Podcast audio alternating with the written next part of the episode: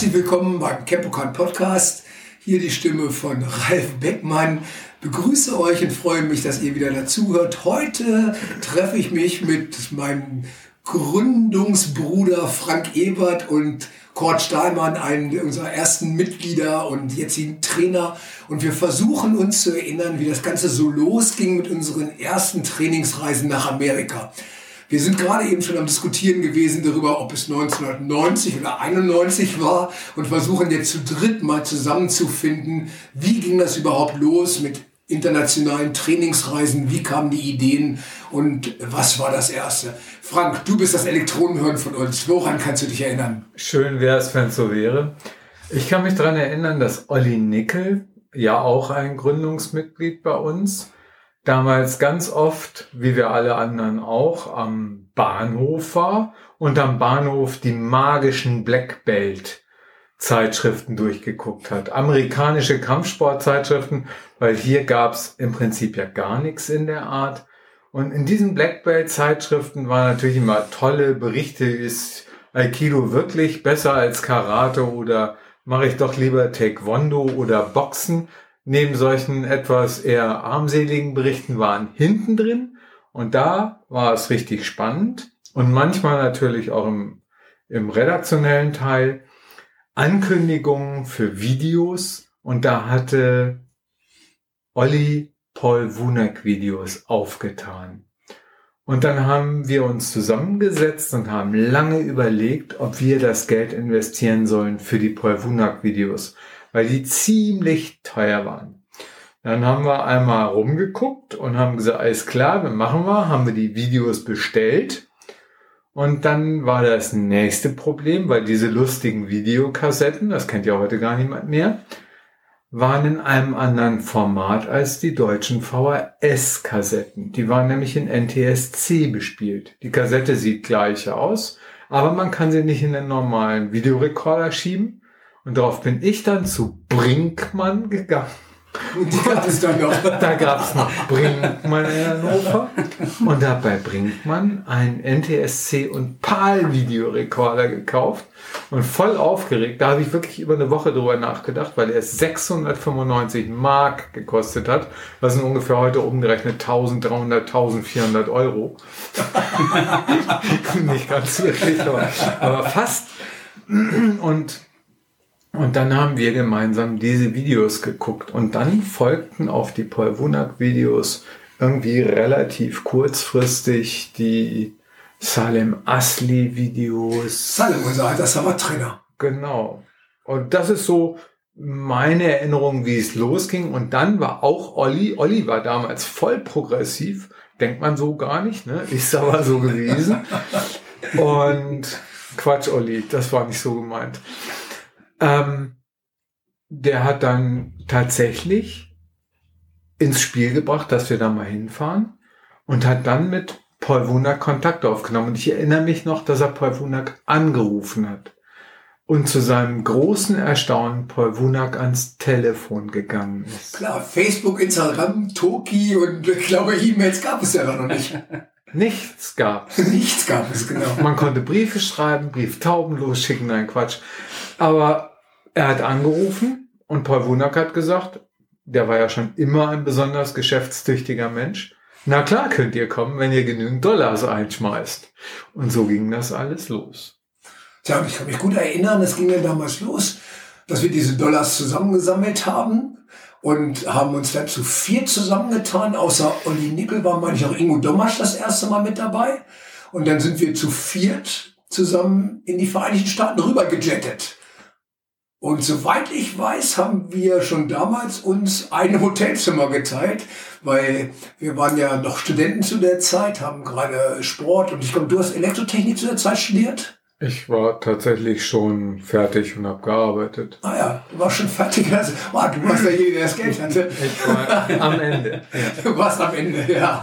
Und dann kann ich mich erinnern, dass es dann losging, dass wir, ich meine sogar das erste Mal das Sheraton Hotel und die hatten, meine ich, äh, so einen Flughafen-Special-Preis und wir haben uns zu viert dann immer in einem Zimmer äh, integriert und untergebracht. Na klar. Double Queen Size Betten, also zwei Zimmer, äh, ein Zimmer mit zwei Betten Und der Amerikaner unterscheidet ja zwischen einem Queen Size und einem King Size Bett. Das Queen Size ist für so einen normalen XL-Amerikaner. Und für uns ist das ein schmales Doppelbett. Und das King Size Bett ist ein echtes Doppelbett. Und wir haben immer in Queen Size Betten zu zweit übernachtet. Ich erinnere mich noch so an unsere zweite Trainingsfahrt mit Grossi Grossmann aus Berlin, der dann nachts immer zum Kuscheln zu mir rüber kam. Das war ein bisschen grenzwertig, aber es war lustig. Ich mochte Grossi gerne, aber gekuschelt wurde dann doch eher weniger. Aber das war schon bei der zweiten Fahrt. Bei der ersten weiß ich noch genau, ich kann mich erinnern, wir hatten ja, ich meine, zehn Personal Trainings bei Paul Wunak, Sivo Paul Wunak aus dem Progressive Fighting System ähm, gebucht. Und ich kann mich erinnern, dass wir ihn schon, glaube ich, zum ersten Training direkt abholen mussten, weil er nicht selber erschien. Und er war, glaube ich, zu der Zeit, äh, wenn ich mich richtig erinnere, in der Gracie Akademie, weil er in dem Moment komplett auf Gracie Bacher, äh, Gracie Bacher war es gar nicht, normal da noch Gracie ähm, Brasilien Jiu-Jitsu abgefahren ist. Genau, da waren wir in der Gracie Academy und haben ihn da abgeholt und sind dann zu ihm gefahren und haben das erste Mal bei ihm trainiert. Hm. Und das, das, das hat für mich total geflasht, weil das war das erste Mal Training richtig, so wie ich mir Jeet Kune vorgestellt habe, im Backyard, also im Hinterhof seines kleinen Hauses. Und ich kann mich erinnern, dass Paul gleich an die Wände von, von der Garage und zum, zum Nachbarn hin so eine riesige Raufasertapete gespannt hat und dann äh, jeden einzelnen Schritt, den er mit uns machte, da halt äh, dran sozusagen kleine Skizzen machte und kleine Vermerke. Und ich weiß gar nicht, haben wir diese Tapete noch, die beschriebene? Nein. Nein, haben wir nicht. Aber das war schon außergewöhnlich gut, wie der trainingsmethodisch vorgegangen ist. Und es war toll, wie viel Mühe der sich gegeben hat und mit welcher Selbstverständlichkeit man ohne Schnickschnack, ohne tolle Klamotten, ohne Rashguards und allen Ausrüstungspipapo sich hingestellt hat und einfach gesagt hat, so Freunde, los geht's. Paul Wunak hat auf der großen Mülltonne Bongo gespielt und hat damit den Rhythmus gemacht zum Kali. Und ich erinnere mich noch dran, dass wir Messerkampf geübt haben bei ihm. Also dann erst, erst natürlich dein T-Shirt ähm, verziert hat. Dann hat er gesagt, liebe Leute, ihr denkt, ihr wisst, was passiert, wenn euch jemand mit dem Messer angreift, vergesst es. Dann haben wir ja, damals gab es ja in Venice Beach so tolle T-Shirts und wir hatten uns alle schwer gekauft. Wir hatten natürlich alle neue T-Shirts an und er nahm einen Markerstift und konterte den allerersten Angriff mit seinem Messer und Ralf war über und über verziert mit Strichen. Und er sagte ihm dann so, Ralf, und jetzt stellst du dir bitte einfach vor, wie es dir wohl gehen würde, wenn das ein Messer gewesen wäre. Ralf war natürlich auch ziemlich geschickt und hat gesagt, Mensch, Paul, würdest du mir nicht dieses T-Shirt signieren? und wir haben zwar die Tapete nicht mehr, aber ich vermute, das, das T-Shirt haben wir auch nicht mehr. Nein, leider, leider genau. nicht. Das war aber eine ziemlich lustige Geschichte, fand ich. Ja, das war und als wir uns dann gegenüberstanden, jeder hatte ein schickes, relativ stumpfes Frühstücksmesser in der Hand und er gesagt hat, so Freunde, ihr legt jetzt mal mit dem Frühstücksmesser los und macht Knife Sparring. Der wird dann dann doch schon anders, selbst wenn es nur ein stumpfes Frühstücksmesser ist. Ja. Ich erinnere mich gut. Das war, ich muss auch sagen, das war für mich äh, wirklich auch eine ganz, ganz tolle Möglichkeit, dieses Backyard-Training, was sehr, sehr an Bruce Lees Zeiten wohl, wie wir später erfahren haben, wie Bruce Lee begonnen hatte zu unterrichten, ähm, das war bei Wunak, damals bei Paul Wunak, eigentlich genauso. Ich weiß nicht mehr, waren wir im ersten Jahr nur bei Paul oder waren wir da auch schon in der Innocento Akademie? Wir waren auch in der Innocento Akademie und wir haben da dann tatsächlich Larry Hassel kennengelernt. Wir hatten nämlich noch eine Privatstunde. Wir waren bei Innocento, haben da am Training teilgenommen. Und wir hatten netterweise noch eine oder zwei Privatstunden bei Larry Harzel, an die ich mich die wir danach ausgesprochen gerne zurückerinnere. Der Typ, der Typ war wirklich gnadenlos.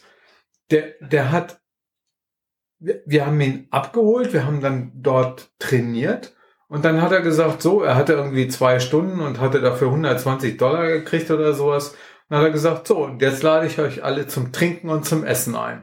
Und die 120 Euro hat er dann sofort wieder komplett auf den Kopf gehauen. Also der war schon irgendwie war schon echt spezial. Genau, für die, die es nicht wissen, Larry Harzel war Originalschüler von Bruce Lee und war eigentlich eher für die gesamten Grappling, also für die Bodenkampf und für die Nahkampfsachen zuständig. Das war, glaube ich, so sein Schwerpunkt, soweit ich mich erinnere. Und das hatten wir dann auch versucht, im Privatunterricht von ihm zu bekommen. Haben wir da in dem ersten Jahr, eigentlich war das schon Eric Paulson, der, äh, ja, das war schon Eric Paulson. Der, der war aber nur als sein, sein Spezi mit dabei. Ja. Bei dem haben wir keinen Unterricht gehabt. Mhm. Aber was ich bei Larry Harzel so toll fand, Paul Wunak sagte, wenn du durch die Bronx gehst und es ist Bürgerkrieg, dann möchtest du, dass jemand wie Larry Harzel hinter dir läuft. Und das war hundertprozentig, Larry Harzel war ja ein alter Vietnam-Veteran, er hatte wohl auch so seine Schwierigkeiten mit aus Vietnam zurückgebracht, aber der Typ war gnadenlos und wenn es drauf ankam, war das wohl ein echter Kracher. Also jetzt war er ja gar nicht irgendwie so ein Modellathlet, der hat einen ziemlichen Bauch. Er sah eigentlich eher ein bisschen nett und englisch aus mit seinem Bart, seinem Oberlippenbart. Aber wenn es drauf ankam, muss der ja, durch die Menschen reihenweise durchgegangen sein. Wenn schon ein Paul Wunak der Meinung ist, dass er lieber so einen hinter sich gehabt hätte. Ja, und Larry hat ja gerade wirklich hunderte von diesen Geschichten. Und ich kann mich erinnern, das war, glaube ich, bei dem Beloy Camp. War das auch schon im ersten Jahr? Ja. Ähm, oh ja, ich, also da waren wir mit Larry Hartzell abends in der Kneipe noch und waren in einer Art Diskothek und Larry lief ständig mit einer Tasse Kaffee in der Hand rum und trank diesen Tasse Kaffee aber nicht, sondern hat ihn immer nach einer Zeit weggestellt und hat sich wieder einen neuen heißen, Kaffee geholt. Und irgendwann fragte äh, ich Larry, sage, Sivo, du trinkst doch diesen Kaffee gar nicht mehr, aber er sagte, das ist natürlich ein guter Abstandshalter, wenn man angegriffen wird und da wirkt heißer Kaffee viel besser als kalter. Das, das glaube ich, das war Larry, wie er leibte und lebte. Genau. Wobei eine gewisse, äh, in gewisser Hinsicht schon bedenklich, wenn man mit solchen Vorstellungen Tag und Nacht durch die Gegend läuft, dann ist man natürlich auch die ganze Zeit im Ausnahmezustand. Oder es war sein Markenzeichen. Wer ja, weiß. Ja, Biloy erinnert, das erinnere ich mir jetzt gut dran. Wir haben dann, weil wir zuerst. Lass uns erst über die Fahrt dahin sprechen. Da die war echt cool. da wollte ich gerade drauf hinaus. Wir hatten natürlich nicht das großartige Geld damals von Los Angeles einfach nach Beloit zu fliegen. Beloit liegt in der relativen Nähe von Chicago, daran kann ich mich erinnern. Also eigentlich mehr oder weniger einmal quer durch die gesamten Vereinigten Staaten. Und natürlich heutzutage würde man sagen, wir nehmen einfach einen Direktflug von Los Angeles nach Beloit. Nur damals hatten wir natürlich keinerlei Kohle. Also sind wir auf die glorreiche Idee gekommen, uns ein Auto zu kaufen. Das war ja schon gut in Los Angeles, auch um die großen Entfernungen zwischen Paul Wunak, der Academy, zu überwinden und ihn dann auch zum Beispiel abzuholen von, von, von Gracie, aus der Gracie-Schule. Und das war ein Chevrolet Impala, ein dunkelroter, das war so ein Convertible mit so hübschen Holzmustern auf der Seite, wie man das aus amerikanischen Filmen kennt. Ziemlich altes Fahrzeug von einem älteren Herrn haben wir den gekauft. Dafür kostet er auch nur 700 Dollar. Genau, 700 Dollar hat er gekostet. Er war ein bisschen runtergerockt. Vorne links der Scheinwerfer war kaputt und der Blinkerhebel war nicht da. Statt des Blinkerhebels haben wir dann ja ein chinesisches Essstäbchen reingesteckt. Und vorne den Scheinwerfer haben wir einfach auf Dauerfernlicht geschaltet. Das ging ja damals auch. Weil die konnte man nur komplett ausbauen. Da gab es keine Leuchtmittel, die man da reintun konnte.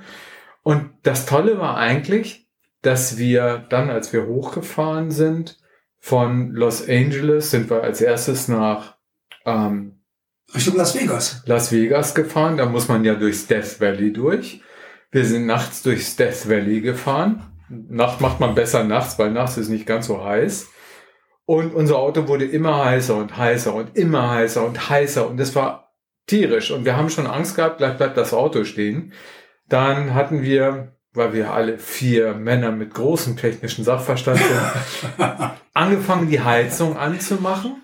Und die Lüftung auf Vollgas zu drehen, um möglichst den Motor auch noch über die Heizung zu kühlen.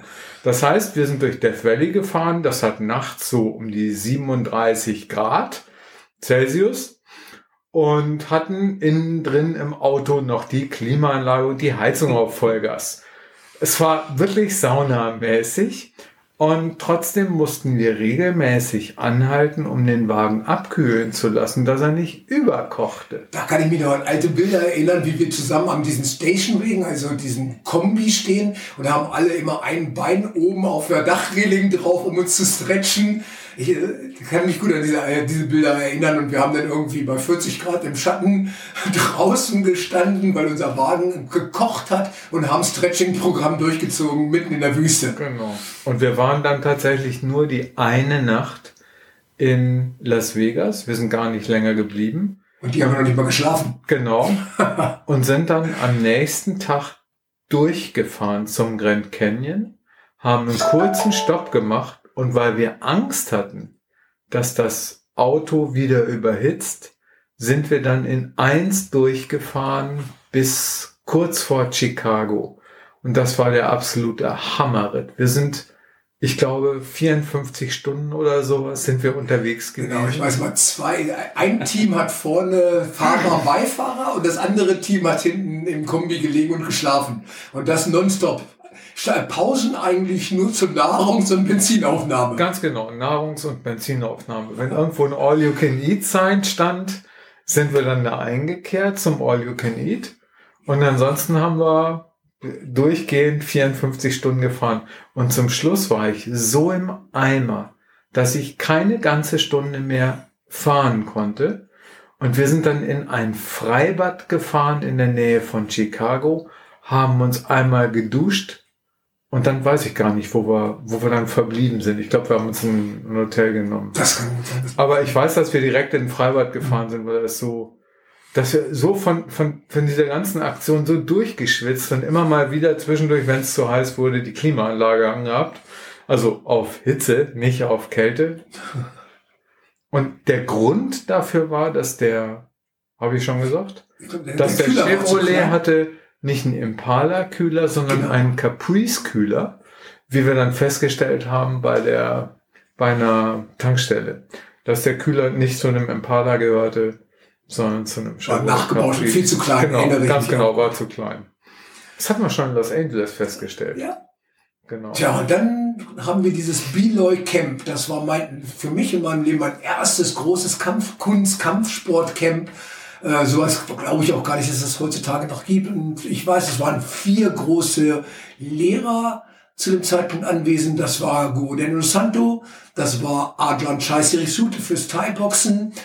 Ähm, das Pendaka war genau Silat. Und dann war noch Bert Poe da. Ja. Und Larry Harzel war auch. Oh, und Larry Harzel hat auch unterrichtet, stimmt, sogar fünf. Und Bert Poe war eigentlich Sioux-Indianer, soweit ich mich erinnere. Und war halt auch äh, Special Forces USA und da haben wir so eine Art Survival Fighting gemacht. War jedenfalls echt impressive. ich fand, er war ein ziemlicher Spinner, aber ist egal. Ihr seht unterschiedliche Aufnahmen. Das, was, was mich am meisten schockiert hatte, waren unsere ersten Thai-Box-Einheiten bei Adrian Scheiß Hirisute, wo ich immer noch der Meinung wäre, ich wäre sportlich einigermaßen auf der Höhe und wusste, dass am Ende von seiner Teilungseinheit man mehr oder weniger auf allen Vieren versucht hat, erstmal den nächsten Rasenplatz zu finden, um wieder Luft zu kriegen. Ich viel, denke, viele Dinge waren damals wichtig, dass wir die erlebt haben. Auch bei Paul Wunak im Garten, da hatten wir einen Abend, da war so Free Sparring. Und ich erinnere noch, da war ein kleiner Hawaiianer dabei so eigentlich eher der Typ etwas untersetzt. Boah, keine Ahnung, vielleicht zehn Kilo zu viel, nicht besonders groß. Er war nicht so unfit, dass man ihm über die Straße geholfen hätte. Aber ich weiß, ich hatte damals meinen zweiten Dan gemacht, du hattest den ersten. Und der Typ hat uns derartig verpackt, uns beide, dass die ganze Demut in dem Moment kam, dass da irgendwie so ein kleiner Typ, der überhaupt keine Orden und Ehrenzeichen hat, sondern einfach nur ein paar paar Shorts trägt und ein T-Shirt, dass der einem beim Sparring sowas von endlos satt macht. Also das hat für mich zumindest war es sehr, sehr viel Demut und das setzte sich dann unbedingt in, auf dem Beloy Camp fort, als man gesehen hat, mit welcher Geschwindigkeit Ajahn Chai einem da kurzerhand mal den Fuß ins Gesicht drücken kann und wie hart die zu, zutreten können. Das war schon enorm das war, damals war wirklich dieses Beloy-Camp mit Arjun Chai, hat mich komplett davon überzeugt zu sagen, ich muss das lernen, ich muss Thai-Boxen erlernen und Arjun Chai ist auf jeden Fall der Mann, wo man hingehen muss. Aber das war natürlich auch der Kontrast. Wir kamen ja vom Jiu-Jitsu und vom, vom traditionellen Kampfsport und diesen Kontrast zu erleben, das, das, die Kontrasterfahrung, dass man aus einem Peter Nils Blockschock-Wurf äh, hinkommen zu einem Ajahn Chai, der wirklich ringtaugliches Thai-Boxen auf höchstem Niveau lehrt. Das war, ich glaube, das war einfach dieser Wahnsinnsunterschied. Also von daher, diese erste USA-Trainingsreise war, glaube ich, der, die Eintrittskarte zu dem, was wir dann irgendwie die nächsten zig Jahre gemacht haben. Ähm, ich glaube, kurz danach, Kurt, kamst du mit ins Spiel und kamst ins, ins Campokan und warst dann, glaube ich, schon bei der zweiten Trainingsreise nach Amerika, warst du, glaube ich, schon dabei. Ja, genau. Also kennengelernt habe ich euch sitzend auf einem Mattenstapel in einer Turnhalle. Äh, da hatte ich mir den, die Hand gebrochen. Ähm, ich hatte auch Jiu-Jitsu gemacht, war in einem anderen Verein. Hab äh, dich, Ralf, und ähm, dich, Frank, dort gesehen. Ihr habt äh, Stöcke gewirbelt und das fand ich unglaublich toll. Ich habe euch daraufhin angesprochen, das waren Kali-Sticks, ihr habt mir das alles erklärt mit den philippinischen Kampfkünsten und ich wollte das unbedingt lernen. Ihr habt dann auch gesagt, dass ihr viel in einen Rieder trainiert, dass ihr auch viele Sachen ausprobiert und ähm, dass ihr aber eine Halle sucht. Und das war dann später das Campokan, was dann entstanden ist. Und ich bin dann äh, kurz nachdem das eröffnet wurde auch mit dazugekommen und in den Verein eingetreten und ich war so begeistert von den Erzählungen. Ich hatte auch einmal den Innocento in Hannover erlebt, ähm, dass ich dann auch sofort entschlossen hatte, mit nach Amerika zu fliegen, als ihr mir die Möglichkeit eröffnet hattet. Ähm, ich bin dann, ich meine, es war 93, aber ich müsste lügen, dann bei der zweiten Trainingsreise mit dabei gewesen. Wir waren auch wieder in Los Angeles, haben bei Dan Innocento in der Academy trainiert. Ähm, das war für mich auch wieder eine völlig neue Welt. Ähm, flüssige Bewegung und diese ganz vielen unterschiedlichen Kampfkünste unter einem Dach. Das war exorbitant, das war überwältigend und das war unglaublich faszinierend und war für mich auch ein Motivationsbooster. Ähm, dazu kam natürlich unsere gemeinsame Freundschaft, die vielen Erlebnisse. Ähm, die wir auch da wieder hatten, schöne Erlebnisse, ähm, fremdes Land natürlich, aber dann halt auch äh, ganz viele unterschiedliche Trainer an einem Platz. Äh, wir haben in der Innocento Academy haben wir dann ähm, ja nicht nur Dan Innocento, der ja wirklich ein grandioser Kampfsportler ist, kennengelernt, sondern auch ähm, äh, Eric Paulson, wir haben Salim Asli kennengelernt, ähm, und, und viele andere Trainer auch und haben es auch sehr schätzen gelernt. Francis Fong zum Beispiel, Wing Chun auch. Und so haben wir viele Trainer auch kennengelernt und viele unterschiedliche Kampfkünste.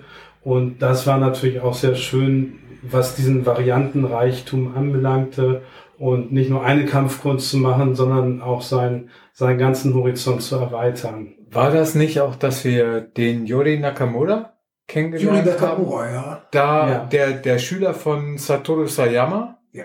genau. ist mhm. oder war. Mhm. Und dieser kleine Yori auch untersetzt und wirklich nix hätte man dem zugetraut. Und er hat uns sowas von verpackt, der Kollege. Ich wusste gar nicht, wie schmerzhaft so ein Beinhebel sein kann, bevor ich den, den kennengelernt habe. Und wie, wie der auf uns rumgesprungen ist und mit welchen Schmerzen ich da rausgegangen bin, das hätte ich in meinem Lebtag nicht gedacht. Also ihr, ihr hört schon, unsere ersten Jahre waren ein, ein, ein, ein schmerzvoller Weg. Nee, das will ich nicht sagen, aber es war, es war eben auch so ein Mordskontrast, dass jemand so zu Werke. Und das Shoot Wrestling ist ja der Vorläufer vom MME eigentlich. Von, von den ganzen MME-Bereichen. Es ist noch deutlich anders, aber da, da geht's ja schon richtig zur Sache auch. Also, ich weiß nicht, was sagt ihr dazu?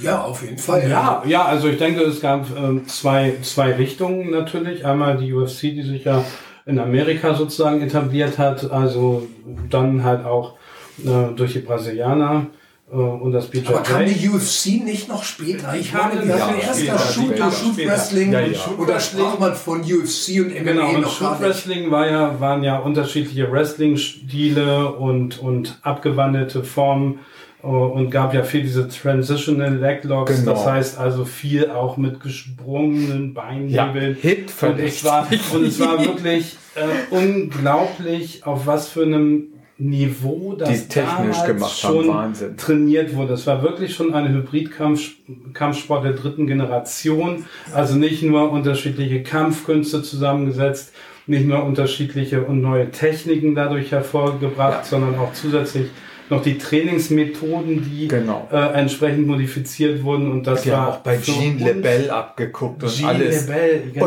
Und ich empfehle jedem, der das Podcast hört, jetzt das Podcast zu unterbrechen, YouTube anzumachen und Sayama einzugeben. S-A-Y-A-M-A und Shoot Wrestling, also S-H-O-O-T und dann Wrestling, weil es ist wirklich sensationell.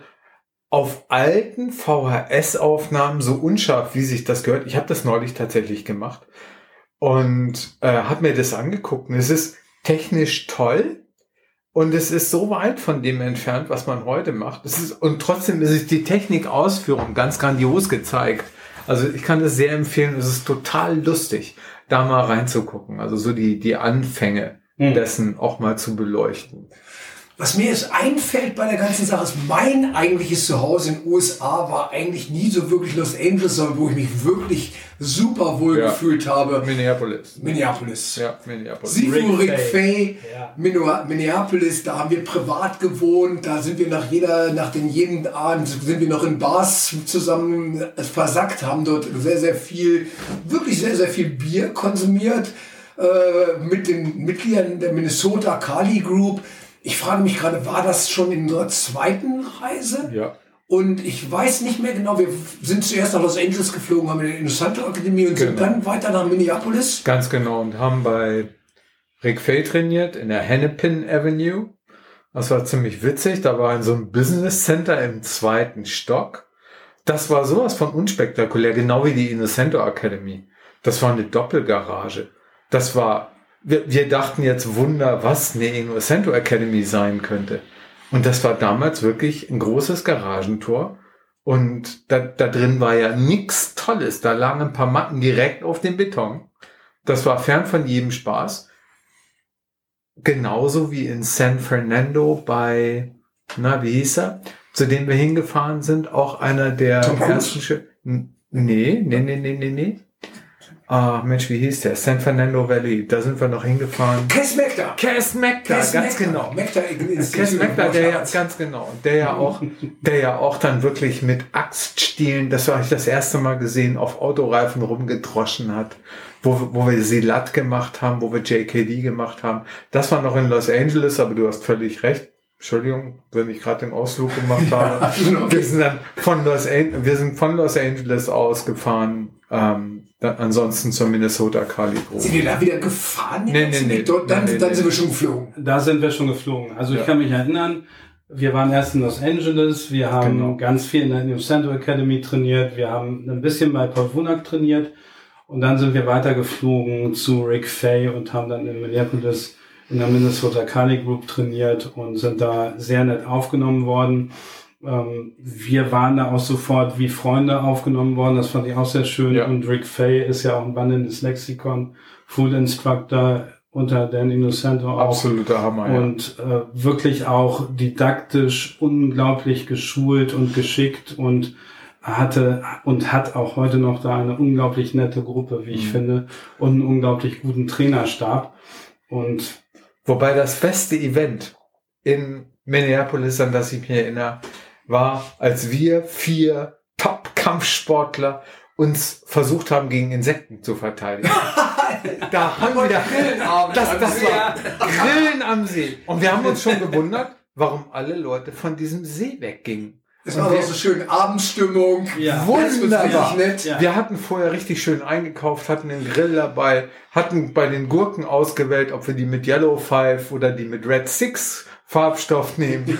hatten uns wirklich ganz toll eingedeckt und wollten grillen. Alle um uns rum gingen weg und wir konnten das nicht verstehen. Und dann ging der Moskitoangriff los. Ich weiß, wie wir gerannt sind. Die großen Kampfsportler Ja. Ja. gegen die Mücken.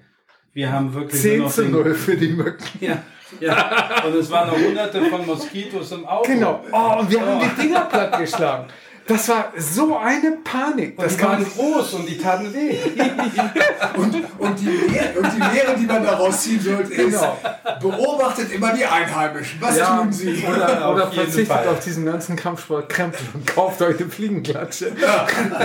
Es ist Ja, das stimmt. Wann haben, wie, wie haben wir denn zu Ende gegrillt? Haben wir denn gar nicht, gar nicht, gar nicht. Haben Wir wir haben den Grill ausgeschmissen. Wir haben den wirklich dahin geleert, noch heiß, haben den heißen Grill ohne Kohle allerdings ins Auto und sind dann ins Auto rein und haben versucht, nicht so viele Moskitos mit reinzunehmen und haben dann wirklich stehend zehn Minuten damit verbracht, die Moskitos im Auto platt zu machen.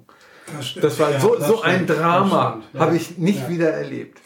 Ja, und in den Trainingspausen haben wir dann ja immer Hacky-Sack gespielt, insbesondere wenn wir unsere Klamotten waschen mussten in der Coin Laundry. Ne? Genau.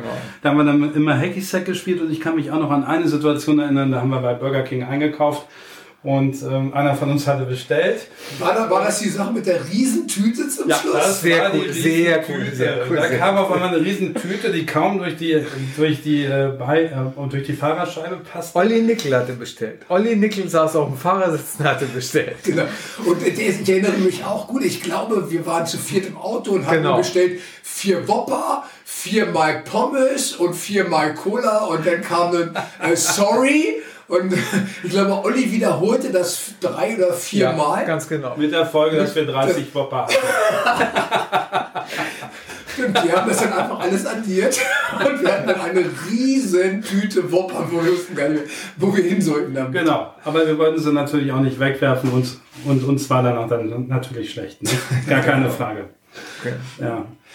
Auf jeden Fall weiß ich halt, dass äh, Minneapolis im Gegensatz zu Los Angeles, wo man so ein bisschen das Gefühl hatte, das Training ist zwar auf allerhöchstem Niveau, aber die Los Angelinos waren eigentlich immer so rein zum Training, trainieren, raus und alles ging in, in, in seine Richtung.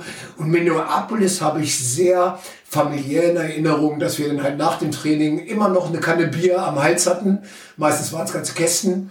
Und Leinenkugelpilz Leinenkugel. mit gutem Tettang-Hopfen.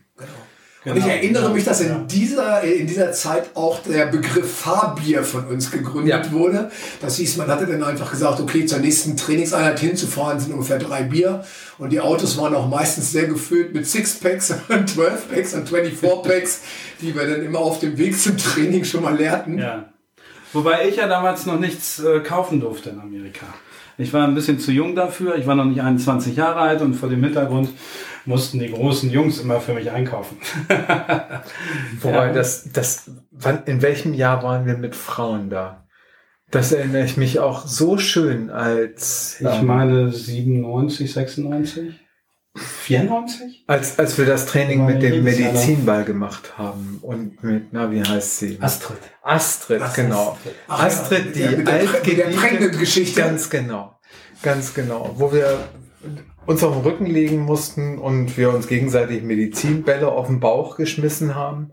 Und der Instruktor in der Academy, Astrid fragte, are you pregnant? Pregnant. Pregnant. Also er hat ja weit gedacht, er hat sie gefragt, ob sie schwanger ist, weil er dachte, naja, vielleicht schadet das ja dem ungeborenen Kind, wenn man da Medizinbälle drauf wirft. Jetzt darf man nicht vergessen, dieser Instructor, der, der Name von dem Instructor ist, ist Chet Stahelski. Ja. Und Ja. wer sich ein bisschen mit Filmen beschäftigt, Chet Stahelski ist derjenige, der jetzt John Wick geschrieben hat und war der äh, Stuntman von Director, ne? Director und äh, war der Stuntman von Keanu Reeves in den Matrix-Teilen. Und Chet hat aber damals noch Thai-Boxen und manche und Judo in der Inosanto-Akademie Genau. unterrichtet. Und Chet war ein Traum von einem Mann. Unglaublich. Ein Traum. Unglaublich. Der Typ breite Schultern, lange braune Haare. Also ein echter Womanizer, ne? Genau. Und Astrid war hin und weg von diesem Trainer. Ja, genau. Sie guckte ihm nur in die Augen und war, ver war verfallen. Und dann fragte er sie, are you pregnant?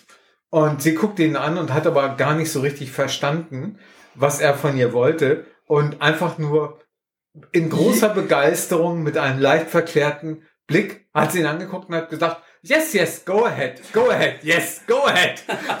der wusste gar nicht, wie ihm geschieht. Was für, uns, was für uns Nicht-Engländer bedeutet, Chat fragte Astrid also, bist du schwanger, um ihr sozusagen nicht mehr willst, zu sagen, ja, ja, mach weiter. und, und ich muss sagen, wir haben, glaube ich, Tränen gelacht und die ja. nächsten Schläge auf diesen unangespannten Bauch taten dann auch echt weh. Ja, ja war auf jeden Fall war, war ziemlich cool. Ja.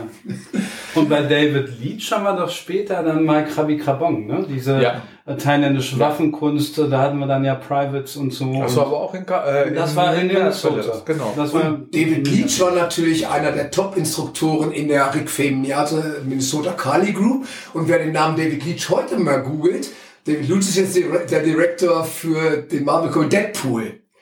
Das heißt, Deadpool. Deadpool? Noch nie gehört? Frank. Ja. Die, die meisten Hörer werden wissen. Und hat aber bei Matrix mitgemischt, ne? Also hat auch bei Matrix und ja äh, bei 300 haben die auch teilweise Dienst. Aber er hat jetzt, ich war ganz erstaunt darüber, dass beim letzten Deadpool-Film war David Leach tatsächlich äh, der, der, der Direktor und Regisseur. Mhm. mhm. Und von daher haben die alle ihren Weg in, in, in, in die Hollywood-Geschichte gemacht und sind halt alle jetzt mittlerweile ganz groß, haben ihren Standfuß halt direkt im Kinobusiness. Mhm. Der war ja auch extrem begabt von der Bewegung her und von dem Können her. Also der David Leach war ja super gut. Mhm. Der hatte ja auch die Rhythmic Kali Einheiten in der Minnesota Kali Group, oder? Ich glaube schon. Ja. Ich weiß halt nur, dass David dann irgendwann aus äh, Minneapolis, ähnlich wie Eric Paulson, der kam ja eigentlich auch aus Minneapolis, ist mhm. aus Los Angeles gegangen und David Leach ist ihm sozusagen gefolgt ähm, und ist halt auch von Minneapolis nach Los Angeles und ist dann halt auch ins Filmbusiness gegangen. Mhm. Soweit ich weiß, war David, David Leach auch der Stuntman von Brad Pitt in Fight Club. Ja. Und darüber ging das dann, ging das dann alles so weiter.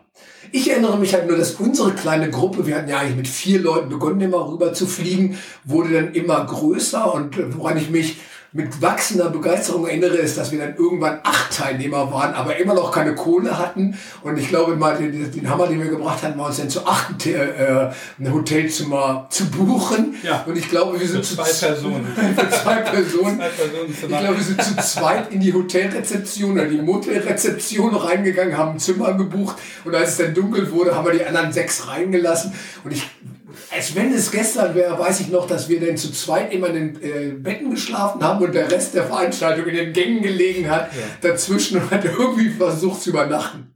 Ich hatte Glück, ich war im Bett. Ich erinnere mich auch noch an den Tag. Da hatten wir auch noch ziemlichen Ärger mit dem Hotel selber. Ähm, mussten wir noch mit dem Manager sprechen. Die hatten irgendwie den Eindruck, wir hätten nicht nur zu zweit in dem Zimmer übernachtet. Erstaunlich, oder? Ja, ja. schwer nachvollziehbar und das ist jetzt, ja, es ist jetzt ja manchmal für uns, wir waren ja damals zum größten Teil halt auch Studenten oder nicht in Lohn und Brot und hatten dann irgendwie versucht, uns das Geld für diese Amerika-Reisen und unser Training zusammenzusparen und das einfach darin, dass wir versucht hatten. Ansonsten, ich, ich kann mich erinnern, wir haben uns in Minneapolis, gab es zu dieser Zeit diesen 99 Cent Whopper. Und ich glaube, ich hatte mich in dieser Zeit drei Wochen lang nur von Whoppern ernährt, weil das das Einzige war, was wir uns zu essen leisten konnten. Es, es ja, und die All-You-Can-Eat-Restaurants. Genau. Wir sind doch bei dem einen All-You-Can-Eat-Restaurant sogar am Ausgang unter, äh, durchsucht worden. Durchsucht worden. Das war, glaube ich, ein genau. Sizzlers. Weil wir hatten, glaube ich, ja. so viel gegessen, dass die das Gefühl hatten, wir haben das ganze Essen in unsere, unsere Trainingstaschen gesteckt. Aber erinnere dich, wir hatten auch regelmäßig wirklich Salzränder auf den T-Shirts wir haben ja auch wirklich so viel trainiert und geschwitzt und auch Energie verloren. Das musste man ja auch einfach wieder auffüllen.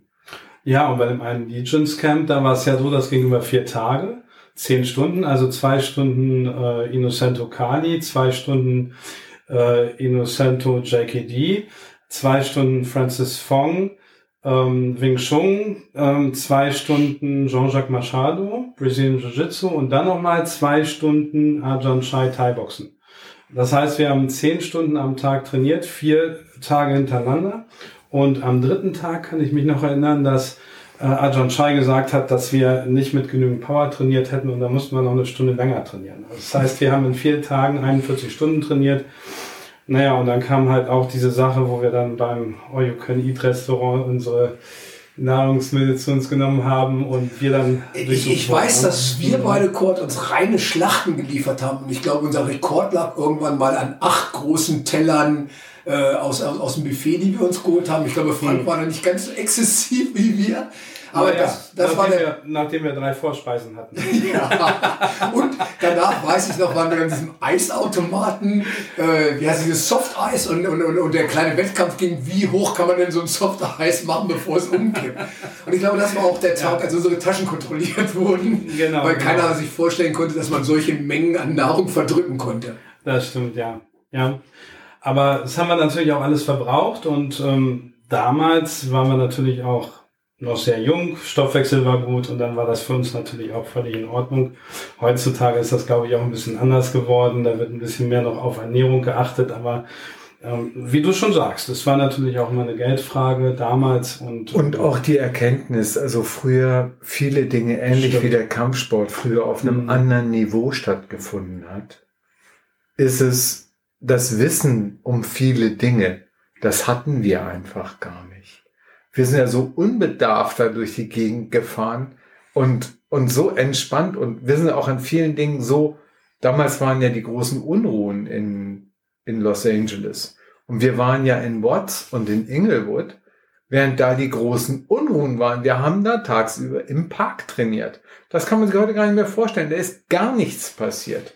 Und das ist wirklich, das waren die Jahre, in denen du hier im Fernsehen sehen konntest, wie brennende Autos, wie die Polizei da die Leute einfängt.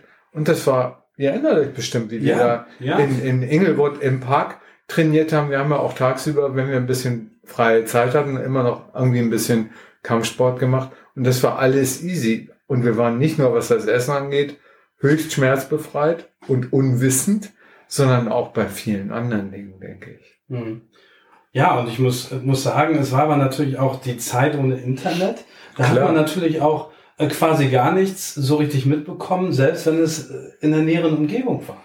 Das darf man ja auch nicht vergessen. Ja. Wenn man dann zehn Stunden am Tag trainiert hat, dann hat man halt nicht noch Zeitung gelesen. Ja, oder amerikanisches Fernsehen geguckt. Oder, Wozu? Genau, genau. Ja, ne? und äh, genauso war es dann auch. Und und dann haben sich alle um uns Sorgen gemacht, weil es wieder irgendwelche Waldbrände in Los Angeles gab und wir sind dann irgendwie zurückgekehrt und ja. haben das noch nicht mehr mitbekommen. Und ich weiß noch einmal sind wir durch ein Viertel gefahren, da haben wir dann wirklich hinten einen Baseballschläger genommen. Ich weil wir noch, gedacht haben. Wir hatten einen Trainer gesucht und ja. wir hatten eine Straße bekommen, die es wohl in Los Angeles zweimal gab. Ja. Und wir sind dann in den falschen Stadtteil abgebogen, mhm. nämlich in den, wo eigentlich kein Weißer hinfahren sollte. Wir hatten uns nur gewundert, weil die vorher waren immer schöne Vorgärten und so weiter. Und dann plötzlich sahen wir alles nur hohe Stacheldrahtzäune. Jedes Fenster war komplett ja. mit dicken äh, mhm. Eisenstangen ver verbunden. Und wir haben uns gedacht, okay, jetzt sind wir wohl in der falschen Gegend angekommen. Ja, ich meine, das eine Mal war das auch so, da haben wir Paul Wunak, äh, Paul Wunak sage ich schon, Eric Paulsons Adresse gesucht. Der war ja damals auch Bartender und so. Ne? Mhm. Und wir haben ja viel mit ihm auch so unternommen. Und ich meine, wir haben seine Adresse gesucht und sind dann im falschen Stadtteil gegangen gelandet. Das stimmt, ja. Wenn wir schon dabei sind, könnten wir einmal sagen, wie wir auf den Namen Campokan gekommen sind. Oder lieber nicht? Doch, sehr, sehr, sehr gerne. Du erinnerst dich, dass wir damals auch in jeden Kampfsportshop gegangen sind, den wir gefunden, finden konnten, um uns das amerikanische Equipment anzugucken. Also in Hannover gab es natürlich nur einen Kampfsportshop, den von Martin Höft, wobei der zwischendurch zu war, auf der Marienstraße. Ja. Das war schon mal nicht schlecht, damit war Hannover schon im Range einer Großstadt. Aber in Amerika gab es eben viele Kampfsport-Shops, wo man Klamotten kaufen konnte, Waffen kaufen konnte, allen möglichen Tinef kaufen konnte. Und da lagen doch immer die Blätter rum. Von allen möglichen Schulen. Von den Kampfsportschulen. Genau. Und da haben wir uns dann inspirieren lassen. Und sind auf dem Wege zu einem schicken Logo, über die Inspiration. Wir haben es natürlich nicht genauso gemacht, das wäre auch verboten gewesen mit den Copyrights, aber wir haben uns eben inspirieren lassen. Aber, aber der Name Kenpokan, also das Logo der weiß ich, war, aber genau. der Name Kenpokan war doch, glaube ich, deine Idee, auch weil du genau. der Zeit auch dich mit der japanischen genau. Sprache sehr auseinandergesetzt ja. hast. Aber das Logo selber mit dem kleinen Baum und den Streifen drauf, da sind wir schwer inspiriert worden. Das stimmt. Und wir haben es natürlich anders gemacht, aber doch ähnlich, inspiriert eben, ne? wie, wie man das so macht, mit Dingen, die man gut findet. Ja, und was ich auch cool fand, war, dass Jahre später auch amerikanische Trainer total in unsere Klamotten verliebt waren. Ja. Ne? Rick Fay und so weiter, der hat ja auch unsere Hosen dann immer gekauft mit dem Campocan-Logo drauf, der fand das ja richtig cool. Und T-Shirts. Wir fanden natürlich seine T-Shirts auch immer cool. Ja, klar. Aber die, die coole besten. Sachen hatte immer Eric Paulson. Mit diesen Wikingern hinten draus und vor Warriors auch. Das war ja erst später. Aber Ja. als, er- als, als stimmt, Eric das genau. CSW, das Combat Submission genau. Wrestling gegründet hat. Aber ich habe immer gedacht, wer, wer wirklich ein Händchen hat dafür, Sachen zu gestalten, ist Eric. Ja. Ja, wobei, die, ich fand die von, von der Minnesota Kali Group farblich am gelungensten. Die von Francis Fong waren die haltbarsten. Das stimmt. Denn die von, von Rick Fay, die gingen immer alle ganz fürchterlich ein. Die haben nicht lang gehalten. Das war schon eine gute Qualität. Und ich meine natürlich, ja, ich würde auch den Ehrenpreis an T-Shirt-Bekleidung dann gerne an Eric Paulson geben, der dann die, die Wikinger-Kleidung Genau, tolle Designs, Ja. tolle Designs. Ein tolles Logo auch. Hm. Auf jeden Fall waren dann irgendwann die Zeiten der, der, der ganz großen Seminare mit mehreren Seminargebern einfach vorbei. Ich glaube, weil es auch einfach finanziell sich alles nicht mehr getragen hatte. Und dann war auch für uns, glaube ich, die Zeit da, dauernd. Wobei auf dem War- Wisconsin Camp, das fand ja statt, weil es warmer Sommer war, fand es statt in einem Eis, eine, in einem Eislaufstadion, was abgetaut war, unter einem Dach. Und wie viele Leute waren da? 100, 120, 150, ja. 150? Ja, Das war auf jeden Fall eine Riesenveranstaltung. das war noch riesig. Also Aber das hat sich getragen. Und das Duluth Camp, meine ich, das war auch noch ähm, die ersten Jahre dann noch ziemlich groß. Da waren wir ja an den großen Seen in der Nähe von Chicago.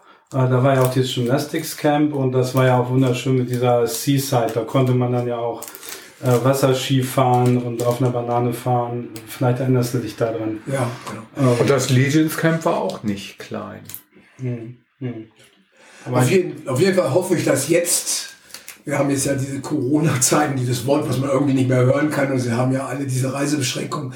Und ich freue mich jetzt schon wie ein kleines Kind darauf, wenn das alles mal wieder ein bisschen Normalität bekommt und wir vielleicht wieder alle zusammen auf eine Tour gehen können.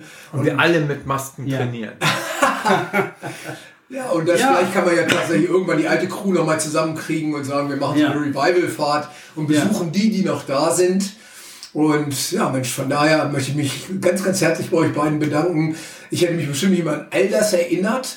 Ich hoffe für unsere Zuschauer, es bringt euch ein bisschen diese alte Zeit zurück, wo man sich heutzutage te- teilweise gar nicht reindenken kann, als es kein Internet gab, als es keine E-Mails gab, als noch nicht jedes Wochenende 30, 40 Lehrgänge hier in Deutschland stattgefunden haben, sondern man musste doch um die halbe Welt fliegen, um diese verschiedenen Kampfsportsysteme kennenzulernen und bringt euch diese Zeit so ein bisschen ins Haus. Was soll man da noch sagen, Grandmaster? Da ist alles gesagt. Von daher herzlichen Dank und wir hören uns wieder auch nächste Woche bei unserem nächsten Podcast. Lasst euch überraschen. Stay tuned. Äh, wer ein paar Videos von uns sehen möchte, wir haben das alles auf YouTube. Wir haben auch Zoom Live-Konferenzen und natürlich freuen wir uns auch, euch bei uns sehen zu können beim Live-Training. Ähm, stay tuned, bleibt bei uns und wir freuen uns auf euch auch nächstes Mal. Ciao. Zoom Vollkontakttraining hast du vergessen.